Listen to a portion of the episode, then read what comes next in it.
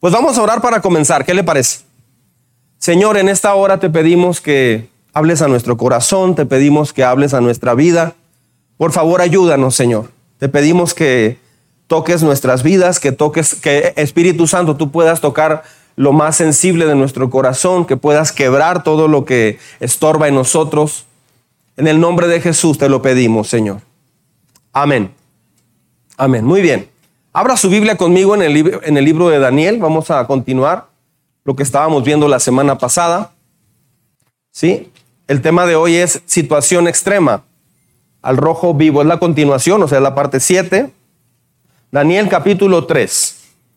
La próxima semana vamos a ver un tema que se llama, o sea, de la misma serie, Inquebrantables, que se llama Primero Dios nos prueba con éxito. Muchas personas no sostienen una vida de éxito porque no pasan la prueba del éxito. Se les sube a la cabeza. ¿Sí? Entonces, es un tema muy importante.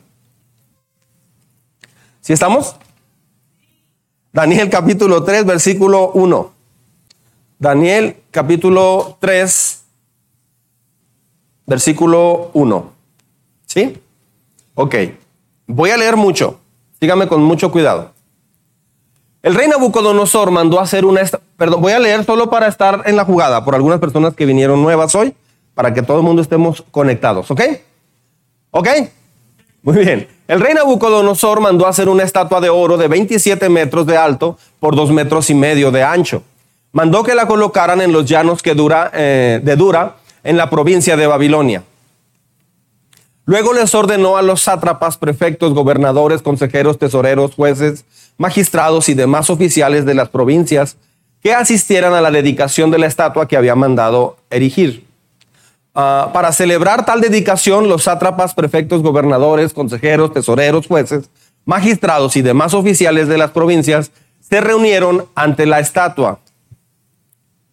Entonces los heraldos proclamaron a voz en cuello, ustedes, pueblos, naciones y gente de toda lengua, se les ordenó lo siguiente.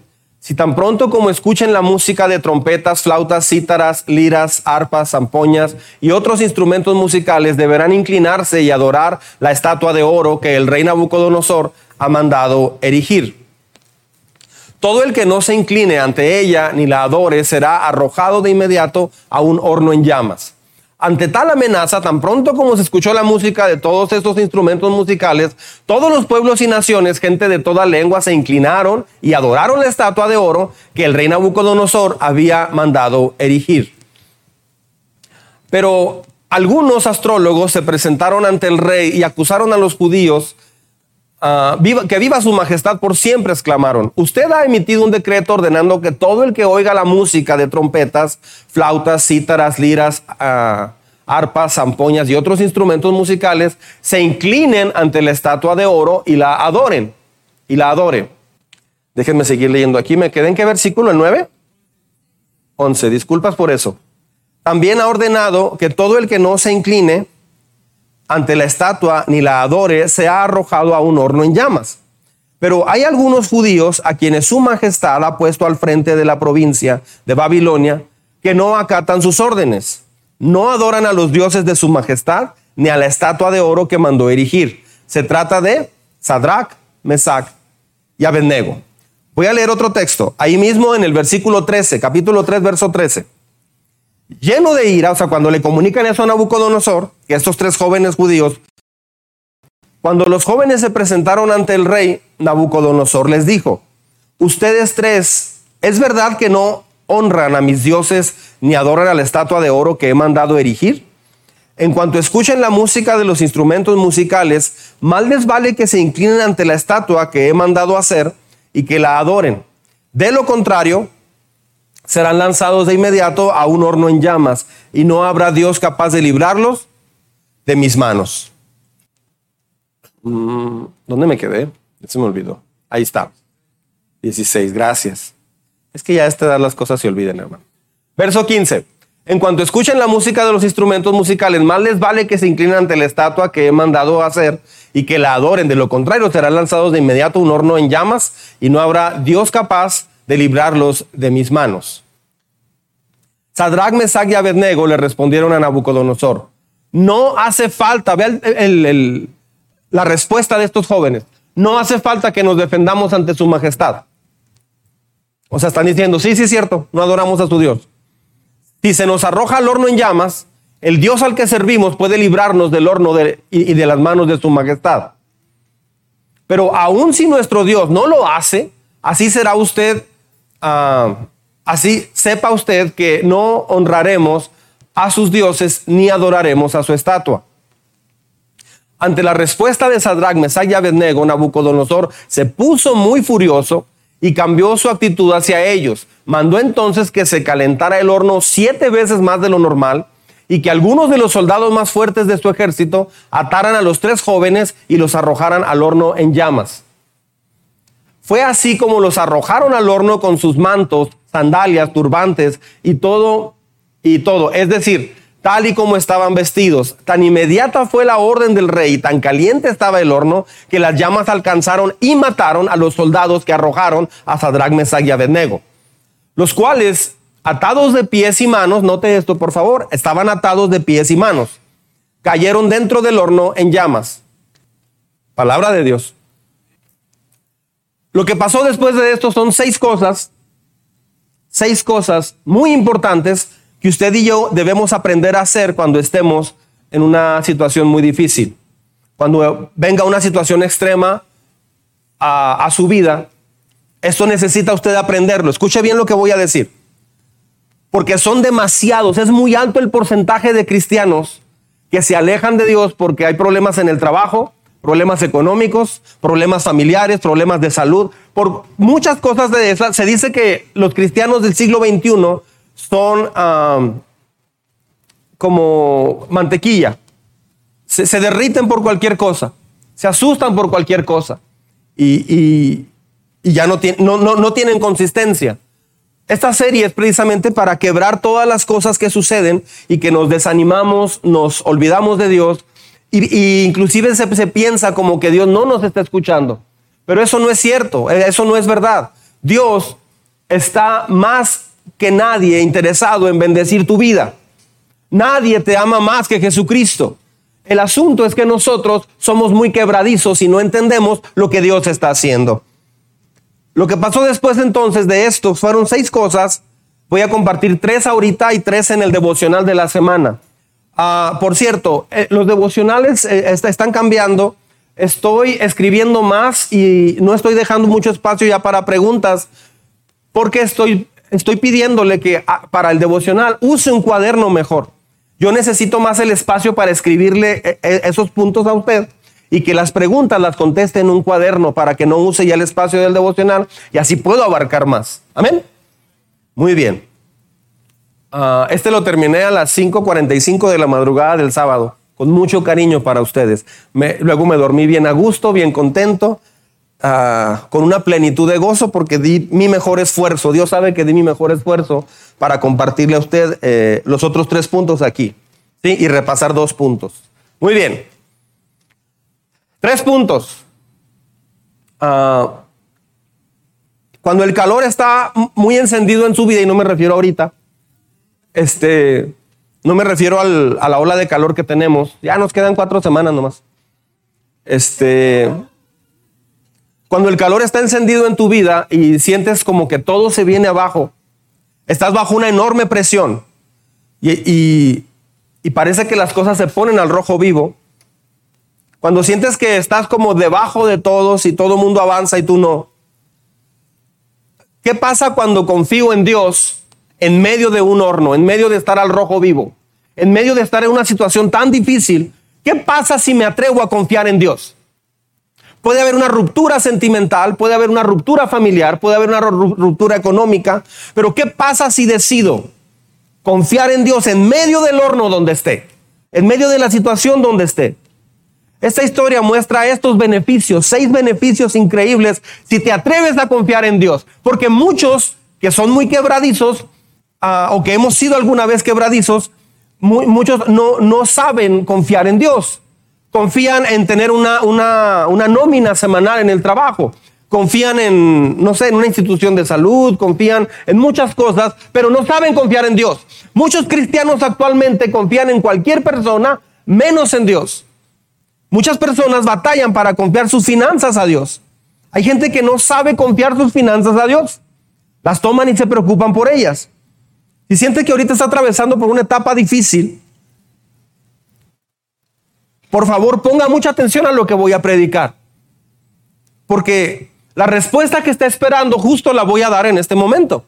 Esta serie ha sido de muchas respuestas para problemas que todo el mundo tiene. Yo como pastor he visto que muchos, muchas personas se desaniman, se caen, se desbaratan, se frustran, se apartan, se alejan de Dios.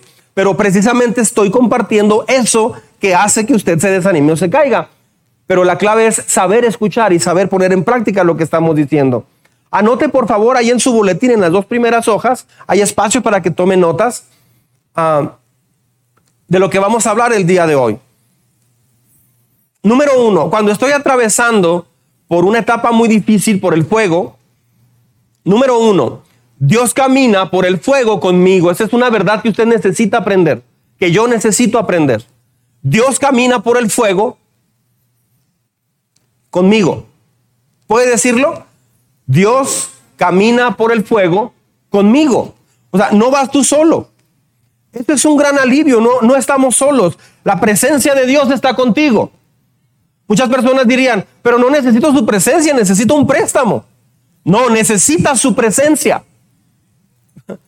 Una y otra vez Dios ha prometido su presencia sin importar lo que te está pasando, pero es siempre y cuando confíes en Él. La clave es confiar en Él.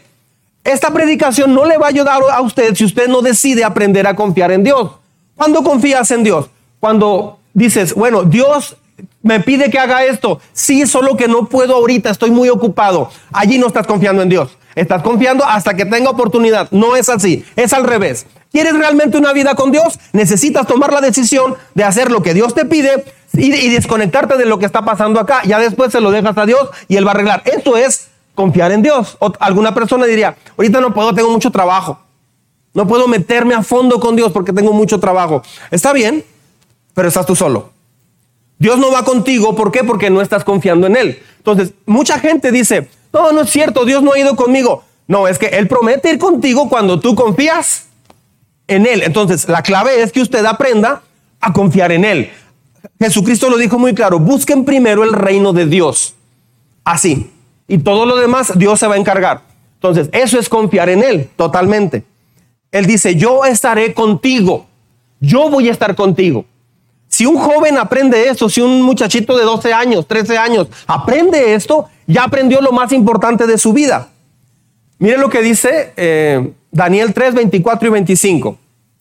En ese momento Nabucodonosor, o sea, los echaron al horno a los muchachos, eran Sadrach, Mesach y Abednego.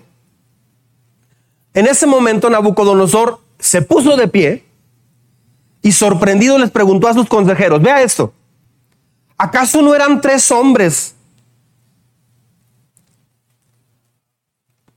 ¿Acaso no eran tres los hombres que atamos y arrojamos al fuego? Así es, su majestad, le respondieron. Pues miren, exclamó, allí en el fuego veo cuatro. Veo cuatro hombres. Y luego dice, sin ataduras. Subrayen en su Biblia esa palabra, esa frase, por favor. Sin ataduras. ¿Los echaron de qué forma? Amarrados o atados. ¿Sí? Una persona con ataduras es una persona que no se puede mover. Pero allí en el fuego, en lugar de tres estaba uno, un, cuarto allí con ellos, sin ataduras y sin daño alguno. Y, y luego el rey dijo, y el cuarto tiene apariencia de un Dios. El cuarto tiene apariencia de un Dios. ¿No le da gusto eso? A veces la gente no lo ve, pero a, a veces hay cristianos que van pasando por etapas difíciles y piensas, ay, cómo he batallado, pero estás confiando en Dios. Pero la gente a tu alrededor se va dando cuenta de cómo te mantienes en pie. Hay algo que sostiene a esta persona. Hay algo fuera de lo normal, de lo normal que bendice este matrimonio. Este matrimonio está siendo restaurado o fue restaurado por algo diferente, claro, porque no eran dos, hay un tercero allí siempre que está haciendo la obra de Dios en tu vida. Cuando, cuando otra persona está contigo, y me refiero a Jesucristo, al ángel del Señor, las cosas cambian. Sin ataduras, dice el rey, están allí sin ataduras. Eso significa que las cuerdas, ¿qué pasó? Se quemaron, pero ellos no se quemaron. Estaba caminando alrededor de ellos. Y el cuarto hombre se parece a un dios. Parece un hijo de los dioses. Parecía como un ángel.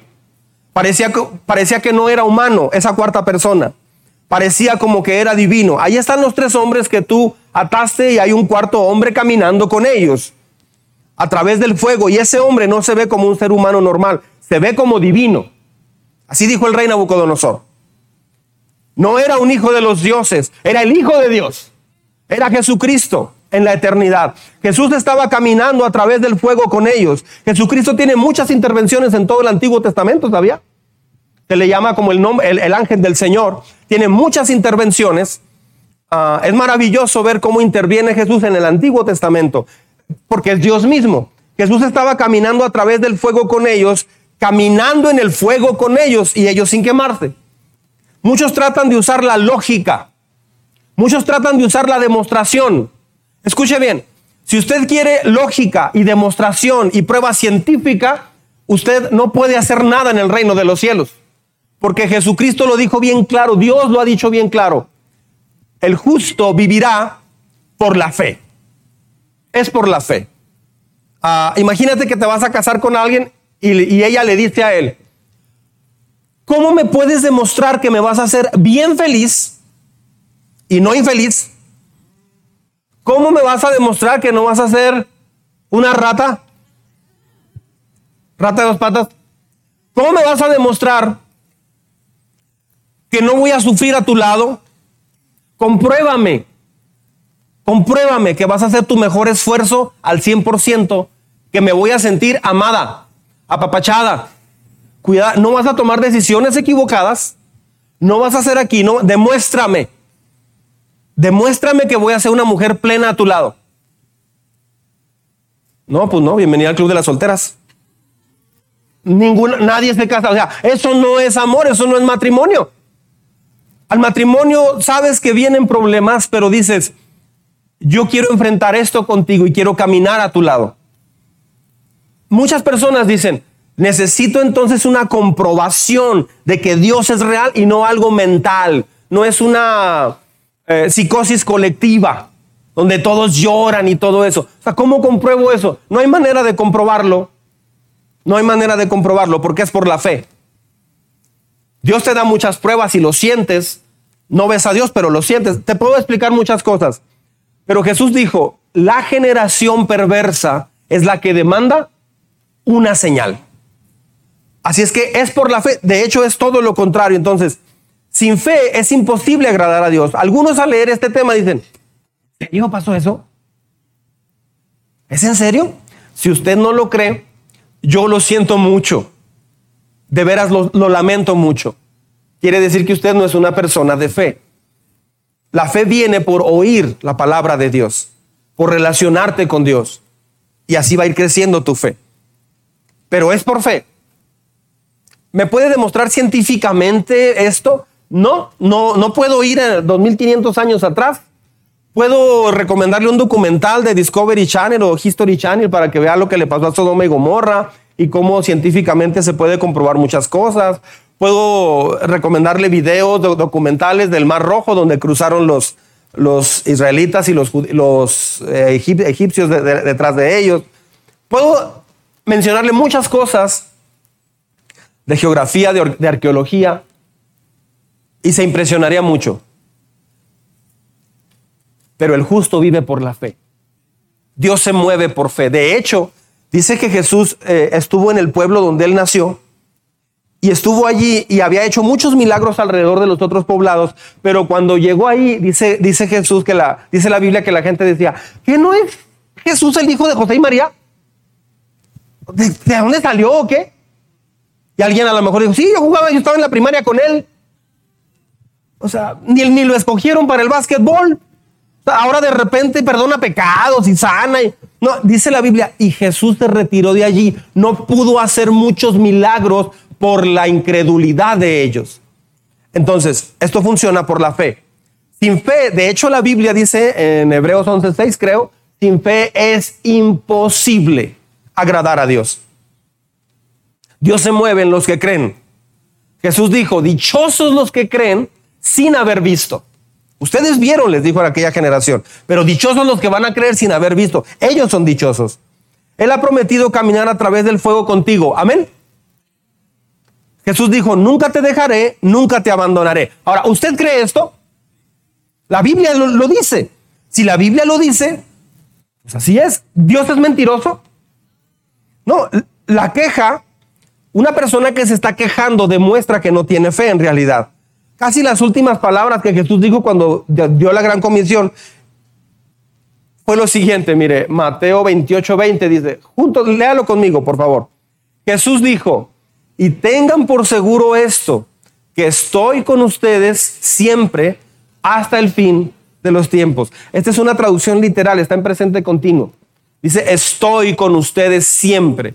El estaré, que se usa en la versión Reina Valera, es un modismo. Dios nos permitió cuando fuimos a Sevilla, España, ver el primer ejemplar de la Reina Valera y el lugar donde se tradujo, ah, en 1500 y algo. La Biblia del oso se le llama. Y, pudimos ver el, ejemplar de la Reina Valera, pero nos dimos cuenta de que el, modismo de hablar de esa época, el, el castellano que se usaba, el español de esa época, se usaba mucho el eh, y estará y me cuidará, como el Salmo 23.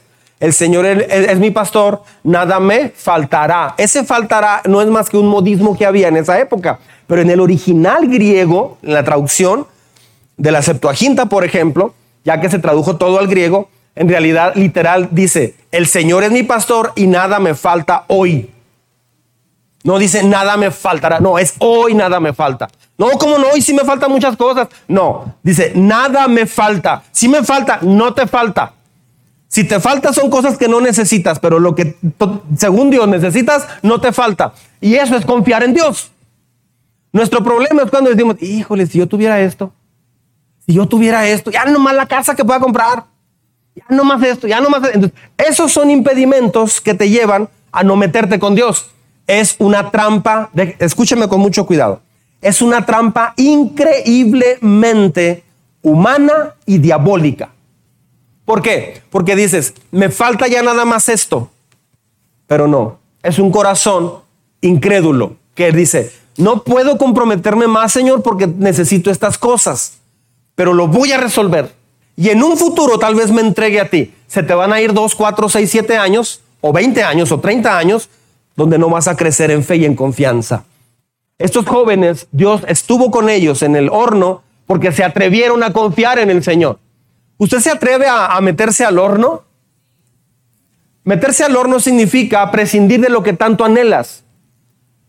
Estuvieron dispuestos a dar su vida y a dejar lo que ellos más cuidaban o querían por el Señor. A menos que no confíe en Él genuinamente. Mire, la gente no busca a Dios porque cree que Dios que no es tan necesario. ¿Sabe cuál es la palabra de que alguien, la palabra de confiar en Dios? ¿Cómo identificas a una persona que es hijo de Dios? Esa persona sabe refugiarse en Dios. Esa persona sabe refugiarse completamente en Dios. Es una persona que sabe qué es lo que más se necesita, buscar a Dios. Vamos a este versículo que vimos hace algunas semanas. En voz alta conmigo, por favor. Cuando cruces las aguas, yo estaré contigo. Cuando cruces los ríos, no te cubrirán. Cuando camines por el fuego, no te quemarás, ni te abrazarán las llamas. O sea, tiempo. Se da cuenta que dice, vas a cruzar por las aguas. ¿Sí? Pero yo voy a estar contigo. Vas a cruzar por el río. Vas a ir viendo cómo sube el agua. O sea, sí vas a pasar por eso, pero no te va a cubrir. Vas a ir así de puntitas. ¿Has estado en una alberca cuando iba así? Yo me acuerdo cuando tenía 10 o 11 años y me metí en la alberca, andaba así brincando con el dedito gordo del pie. David, ¿qué pasó, papá? Este, cuando fuimos a la playa y apenas andaba así, me metí, me metí, andaba en las olas y todo. Yo no revolcarse por las olas, a mí me encanta eso. Y este, no como Carlos, porque él exagera. Carlos lo que hacía en las olas cuando veía una ola grande, hacía esto. Venía y lo se volteaba y le daba la espalda, y así de, pura espalda. Ya nada más se veía cabeza, pies, cabeza, pies, cabeza, pies. Este, no, tan así no. Pero este, ¿qué les iba a decir? Cuando me habló mi papá, eh, andábamos en, una playa, no me acuerdo dónde, y, me fui metiendo. Llegó un momento donde estaba así y andaba con el puro dedito así. ¿Qué pasa, papá? Así traía el agua aquí. En un descuido, me tomé unos dos vasos muy grandes de agua de mar. Salada, salada. Y tres horas después estaba en el baño. Ok, este. Uh, entonces, vas a cruzar por las aguas. Sí vas a cruzar por las aguas. Mucha gente dice, ¿y por qué me pasa esto? Dios dice que vas a cruzar por las aguas. ¿Y por qué a mí si soy cristiano? A todos les pasa. Además, esto Dios lo va a usar para que crezcas. Así se estira y se crece la fe. Estaré contigo. Cuando cruces por los ríos, no te cubrirán. Subraya en su Biblia, no te cubrirán. Hay gente que dice, me voy a ahogar. Vamos a morir. O sea, se le acaba la vida. No saben ir por el río con el agua aquí confiando en el Señor. Eso equivale a ir por el pozo, eh, en, el horno de fuego. Cuando camines por el fuego, o sea, sí vas a caminar por etapas muy fuertes de fuego. Pero ¿qué va a pasar? No te vas a quemar, ni te van a abrazar las llamas. Y luego dice, yo soy el Señor tu Dios, el Santo de Israel, tu Salvador. Eso es como la firma de quien lo está diciendo. Dios, Dios está haciendo algo muy grande en la vida de estos jóvenes y lo quiere hacer en nosotros también. Cuando pases por las aguas profundas, yo estaré contigo. Esa es la presencia de Dios. Lo que necesitas no es el problema solucionado necesariamente, pero sí necesitas su presencia. Muchos me dicen, pues yo no he sentido su presencia, pastor. Yo no siento nada cuando busco a Dios. Y mucha gente se desanima porque no sienten a Dios. Es que esta promesa es para los que creen. Escuche bien, déjeme explicarle qué es creer en Dios. Creer en Dios no es decir, yo creo que hay un Dios por ahí. No, creer en Dios es creerle a Dios. Esas personas que no sienten a Dios, yo les haría una pregunta muy simple, muy, muy directa y muy sencilla. Cuando usted ha visto algo en la Biblia que dice, hay que hacer esto, Dios dice, haz esto. Hay gente que dice, no, no, yo, yo no. Yo, yo no puedo, mi manera de ver es otra. ¿Está creyendo o no? No, esa persona está creyendo en sí mismo, no está creyendo en lo que Dios dice. Sí, la Biblia dice eso, pero yo pienso, ahí no está creyendo. Hace poco vimos este tema. Entonces, ¿cómo va a sentir a Dios una persona que ni siquiera le cree algo tan simple a Dios? Hay personas que me han dicho, este, no, es que yo no siento hacer eso. Ok, entonces, ¿cómo Dios se va a mostrar a tu vida? ¿Quieres sentir a Dios? Necesita comenzar a creer plenamente en Dios. Ah, si tú buscas a Dios y confías en Él, como estos jóvenes, ellos, eh, estos jóvenes dijeron, un Dios así nos va a salvar. Eso es fe en toda la extensión de la palabra. Amén. La fe es también actuar a pesar de las consecuencias. Muchas personas no saben actuar en fe porque dicen, ¿y si me pasa esto? Pero entonces, ¿dónde está la fe? Así que si usted se ha decepcionado porque el problema es que no siente a Dios y no percibe su fortaleza, es seguro que esta promesa no se está cumpliendo en usted. ¿Por qué? O no lo está buscando realmente, o no le está creyendo todo lo que él dice, o tal vez hay un pecado en su vida que no lo ha confesado. Así de simple. ¿Quiere sentir a Dios en su vida? Confiésele cualquier pecado que no le haya confesado. Ah, necesita crecer en la fe. Búsquelo para encontrarse con Él. Mucha gente dice, es que ya oré. Pues sí, pero están igual de desesperados. Eso no es oración. Oración es que le entregas el problema completo a Dios, que te encuentras con Él. Necesitas crecer en la fe. Ah, ¿Por dónde empiezo? Pues venga a la iglesia para empezar. Lea la Biblia esperando encontrarse con Dios. Una persona dijo, no, siento a Dios, no me encuentro con Dios. Jesús dijo, me van Dios dijo, me van a encontrar cuando me busquen con todo su corazón. Tal vez tiene un ídolo. Hay personas que no se alcanzan a conectar con Dios y no se han puesto a pensar que tal vez, que tal vez sí se postran delante de un ídolo, al cual los muchachos estos rechazaron postrarse. Tal vez el trabajo es más importante para ti que Dios. Tal vez tu pareja, tal vez el dinero.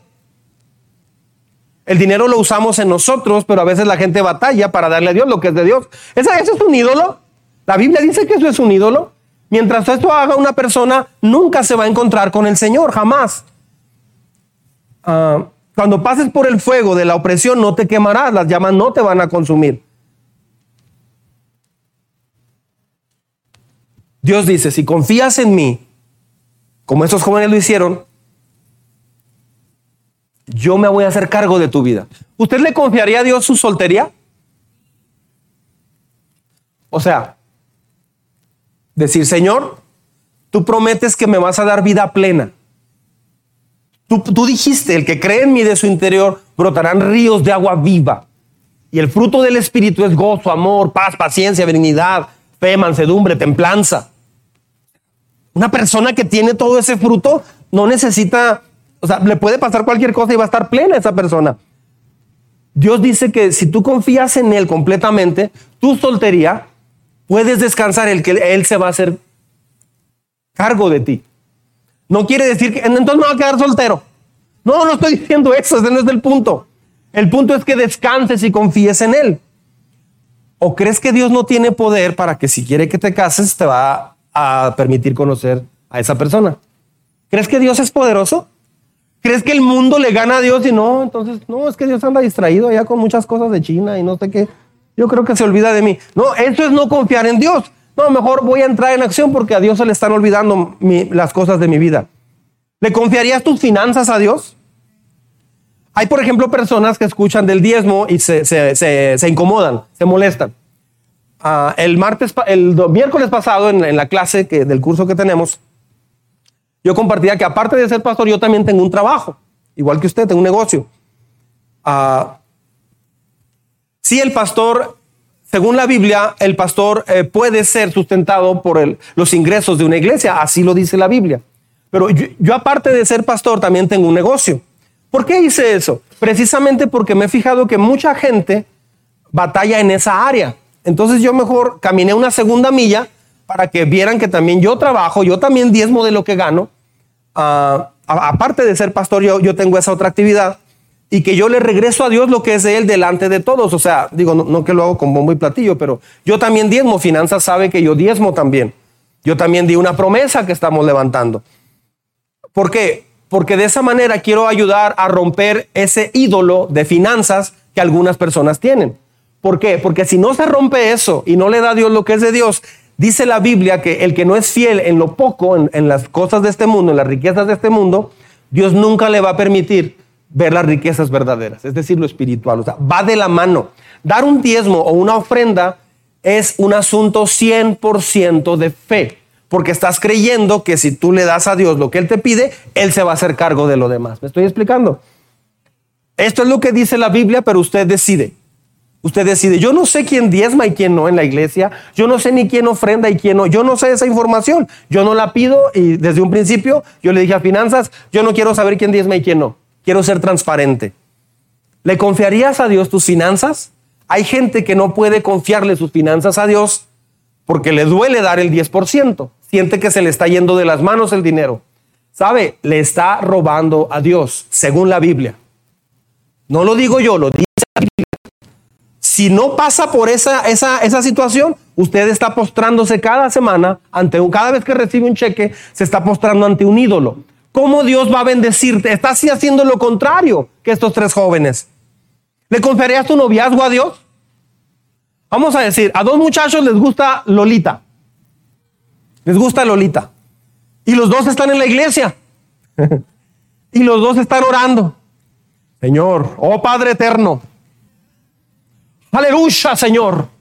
Declaro y te suplico y te pido, Padre del cielo, tú que cabalgas sobre los cielos, Señor, permíteme, permíteme casarme con Lolita. Oh Señor, yo creo tu palabra. Llénala de tu Espíritu Santo. Úsala para predicar a las personas que no creen en ti. Bendícela en sus estudios, bla, y que se case conmigo. Pero el otro, pero el otro muchacho está orando también, Pepito. Este es Juanito y este es Pepito. Pepito dice, Señor, esta Lolita. ¿Puedes hacer que se case conmigo? Dale, Señor. No, va a ser muy feliz. No tengo mucho dinero, pero voy a trabajar, voy a poner el puesto de taquitos que me salen bien buenos. Y así empezó el tacotote, Señor. Ayúdame, Padre, por favor. ¿Cómo le va a hacer Dios ahí? Como el que está ahora, Señor, que hagan las chivas, Señor, que gane la América. ¿A quién va a escuchar? Por eso gana el Santos, ¿verdad, Mario? Sean santos porque yo soy santo. Entonces, este, ¿cómo? ¿A quién va a escuchar Dios? Y luego, si Pepito es el que se casa con Lolita, ¿qué va a pasar con Juanito? Señor, tú dijiste que me amabas. Yo te serví, te busqué y me ganaron a la Lola. Órale pues, Señor. ¿Cómo le vas a hacer ahí? ¿Le confiarías tu soltería a Dios? Confiarle tu soltería a Dios es, Señor, si tú quieres. Si tú quieres. Perla pasó por esta etapa conmigo. O sea, ella llegó un momento donde dijo, está bien, Señor, o sea, tú sabes cuánto lo amo y todo, Señor, pero estoy dispuesta a renunciar por él. Si tú tienes a alguien mejor que yo. Y no había nadie mejor que ella para mí. ¡Ay! ¿Qué aquella? Entonces, ¿le confiarías tu noviazgo a Dios? ¿Le confiarías tu trabajo a Dios? Señor, el trabajo me está estorbando para buscarte. ¿Cómo le hago? Dios va a guardar silencio hasta que tú tomes una decisión. ¿Por qué no tomas la decisión? Porque dices, es que no me alcanza. ¿Dónde está la fe ahí? Señor, hay gente que me ha dicho, pastor, ore por mí para que me paguen el doble y así no tenga que, que, darme muchas horas extras y pueda venir a servir al Señor. Digo, es al revés. Es al revés. No sé si me está explicando. Oiga, aquí es donde se inscribe uno para licenciatura en, administración de empresas. Sí. ¿Puedo hablar con el director? Está ocupado. No, es que nomás quiero que me asegure que voy a agarrar un buen trabajo saliendo de aquí. ¿Cómo cuánto ganaría más o menos en 10 años? No, pues no sé, no, pues es que necesito que... ¿Me, puede firmar? Que voy a ganar tanto si entro a, estudiar aquí. Vas a, pedir un préstamo para empezar una empresa. Oiga, pero ah, este, ¿me va a ir bien? No sé, yo nomás te presto. Ah, no, asegúreme que me va a ir bien en mi negocio nuevo que voy a emprender. Paletas del Norte SADCB. Este, asegúreme que me va a ir bien. No, es que no le puedo asegurar eso. Confiar en Dios es dar un paso. Eso es confiar en Dios. Y a mí va a caer. Ay, se va a caer. Eso es confiar en Dios. Mucha gente dice, Señor, Señor, híjole, ya voy a apoyar. Señor, no veo nada. Señor, no. Pastor, oré y no pasó nada. No, eso no es. Primero das el paso y pones a Dios en primer lugar y luego descansas en Dios, lo que va a hacer ahora. El hecho de que renuncies a un trabajo o hagas tal decisión por Dios, por acercarte más a Él, por crecer más en Él, no garantiza que Dios va a actuar inmediatamente. Tal vez te va a dejar que la agua la traigas así por un tiempo, pero vas a aprender para que en un futuro ya no pongas tus fundamentos por encima de lo que Dios dice. Esto es aplicación pura de este texto. Mire, confiar en Dios es mucho más que decir yo confío. Es poner tu vida total en manos del Señor. Ah, número dos, Dios quema todo lo que me ata. Dios quema todo lo que me ata. Eso me encanta. ¿Puede, ¿Puede decir esto conmigo? Dios quema todo lo que me ata. Esto me encanta a mí. Dios va a quemar lo que me esté atando. Escuche bien, sígame con mucho cuidado. Date cuenta que en este fuego no se quemaron sus ropas, no se quemó su cabello, ni siquiera olían a quemado cuando salieron de ahí. Lo único que se quemó fueron las cuerdas hechas por el hombre con las que habían sido atados. Pregunta, ¿qué te tiene atado para crecer más en Dios?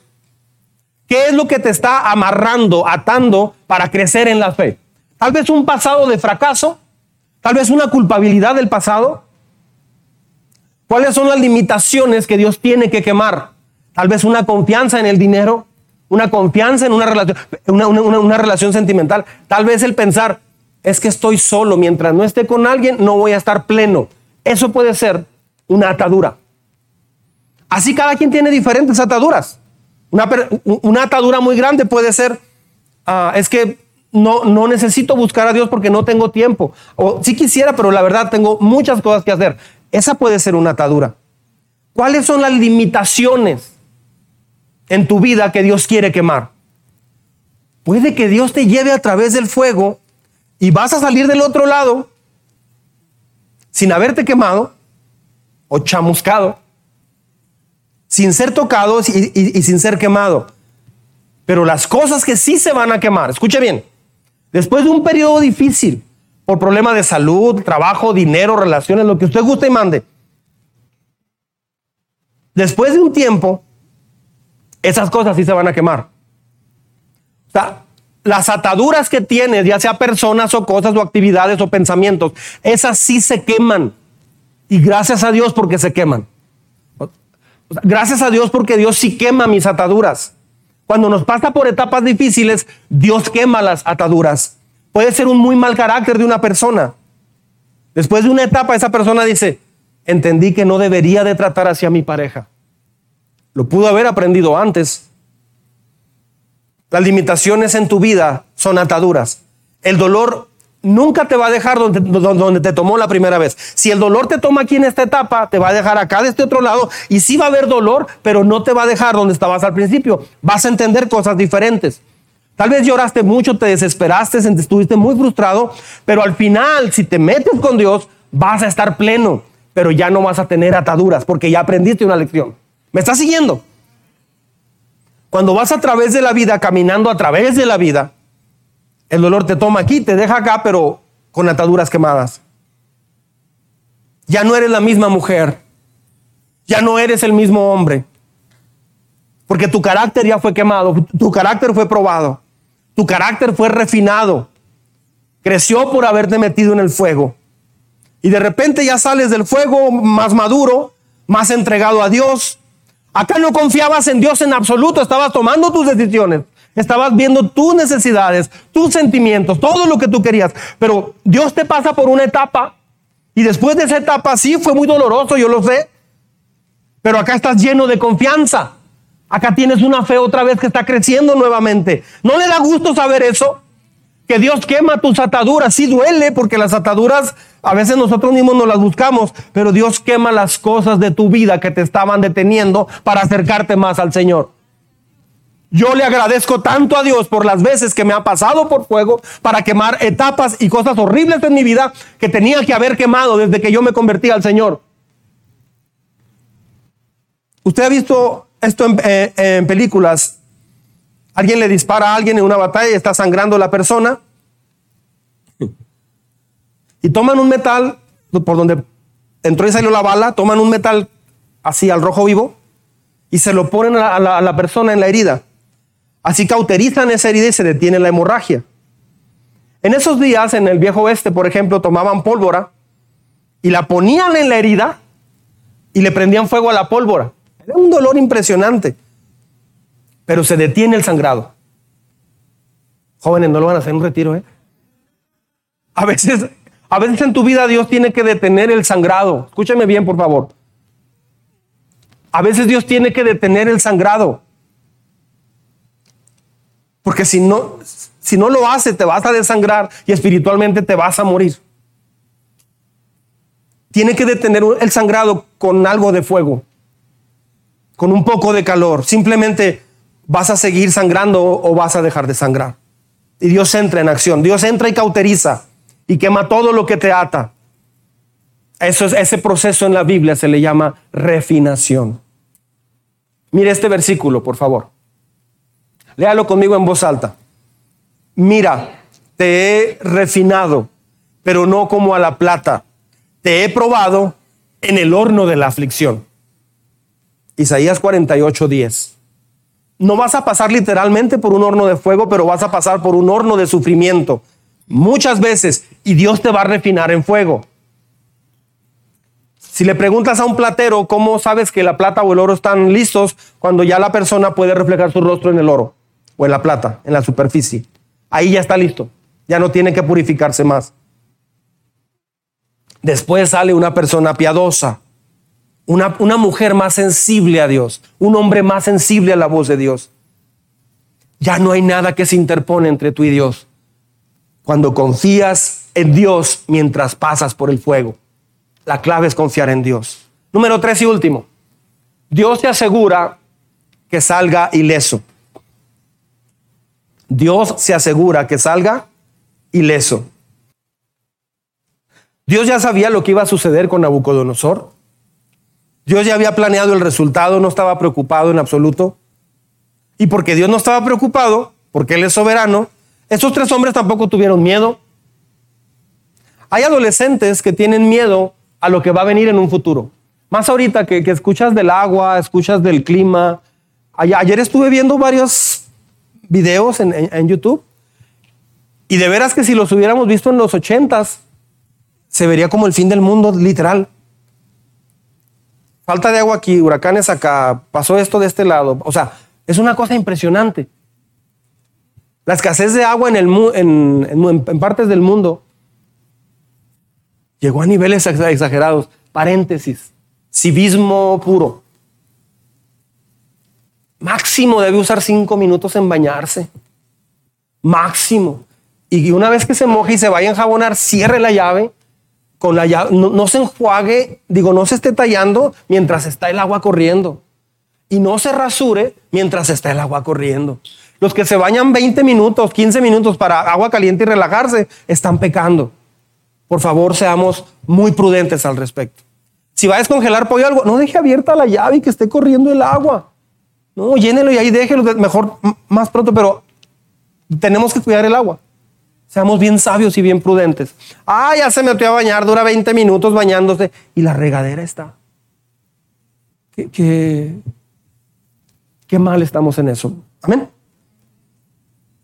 Ese fue un paréntesis de Junta Municipal de Aguas y Saneamiento. Ok. Este, sígame con su vista, por favor. En este momento Nabucodonosor se puso de pie y sorprendido les preguntó a sus consejeros, ¿acaso no eran tres los hombres que atamos y arrojamos al fuego? Así es, su majestad, le respondieron. Ah, pues miren, exclamó, allí en el fuego veo cuatro hombres sin ataduras, sin daño alguno, y el cuarto tiene apariencia de un dios. Dicho esto, Nabucodonosor se acercó a la puerta del horno en llamas y gritó. ¿Qué gritó? Sadrach, Mesach y Abednego, siervos del Dios Altísimo, salgan de allí y vengan acá cuando... y vengan acá, pero le habla a ellos. ¿Se fija que no le habló al, ángel o al Señor? Creo que le dio miedo. Vengan.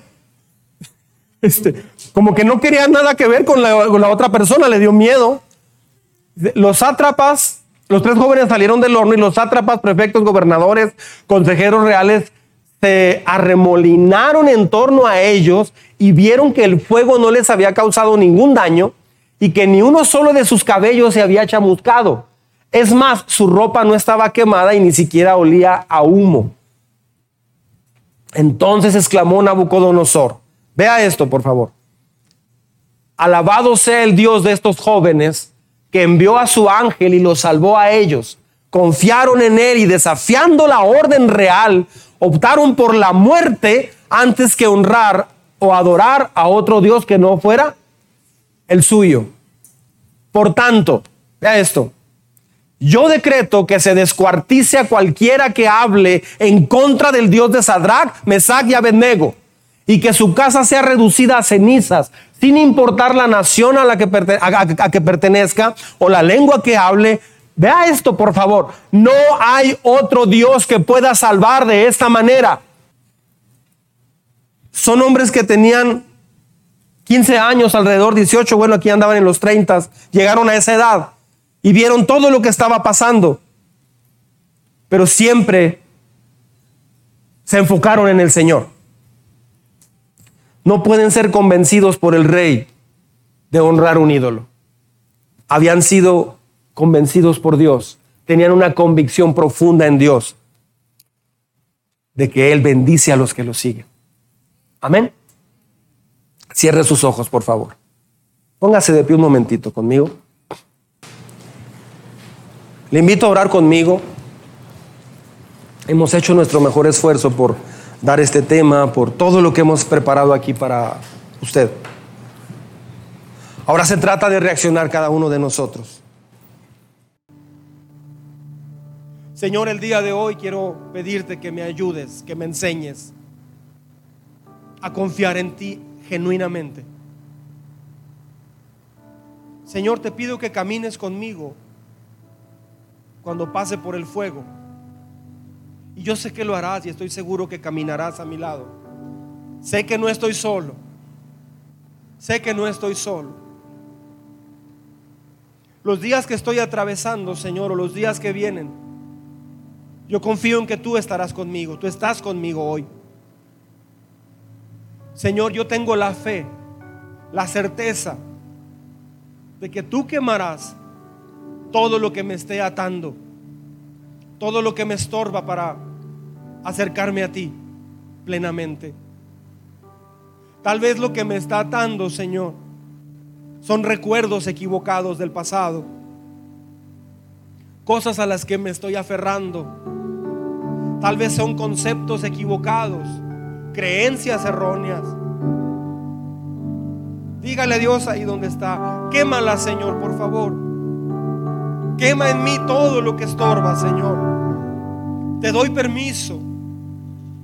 Tal vez, Señor, sea una relación equivocada. Señor, no importa lo que sea, o un hábito malo en mi vida, quémalo, Señor.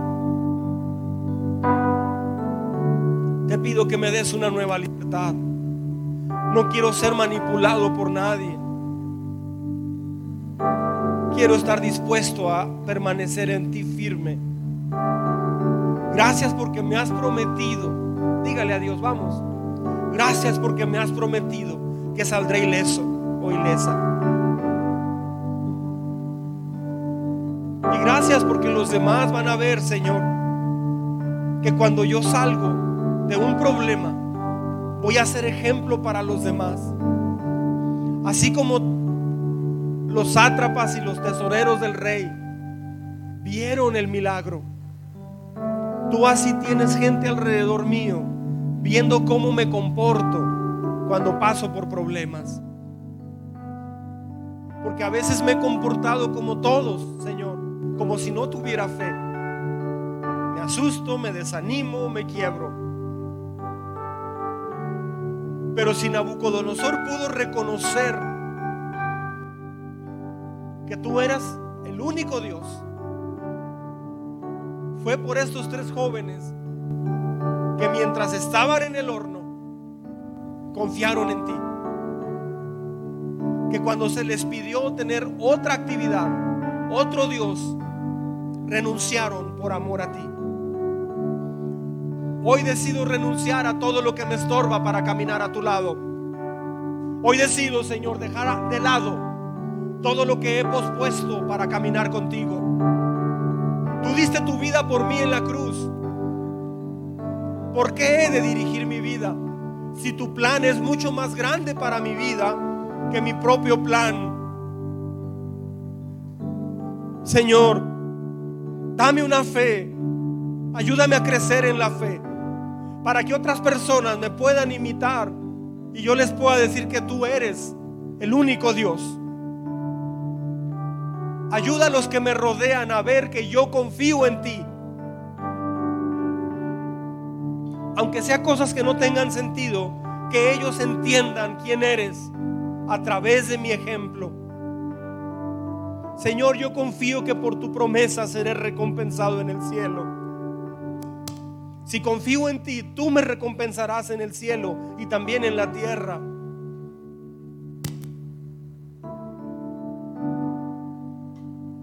Señor, sin importar si es la primera vez o la número mil que te digo, sé tú el Señor de mi vida. Sé tú el que mande en mi vida. Sé el presidente de mi vida, el director de mi vida. Yo acepto y abrazo el plan que tienes para mi vida. Porque tu plan es mejor que mi plan. La sociedad está colapsando por todas partes, Señor. Los matrimonios están colapsando. Solo tú puedes rescatarnos. Úsame para llevar tu plan y tu propósito a los que no te conocen. Te pido, Señor, humildemente, que me ayudes a caminar a tu lado. Tómame de la mano, Señor, como un padre a un hijo. Y gracias una vez más por las ataduras que has quemado en mi vida y que estás quemando actualmente. Yo no era más que un ciego, Señor, pero fue tu gracia sublime. Fue tu gracia sublime la que me devolvió la vista. Gracias porque yo estaba ciego sin ti. Y un día me salvaste. Yo andaba a tientas caminando y un día me encontré contigo. Alguien me habló de ti. Y aprendí que eres lo más grande. Aprendí que eres lo más glorioso que me ha pasado. Yo tenía una vida muy infeliz.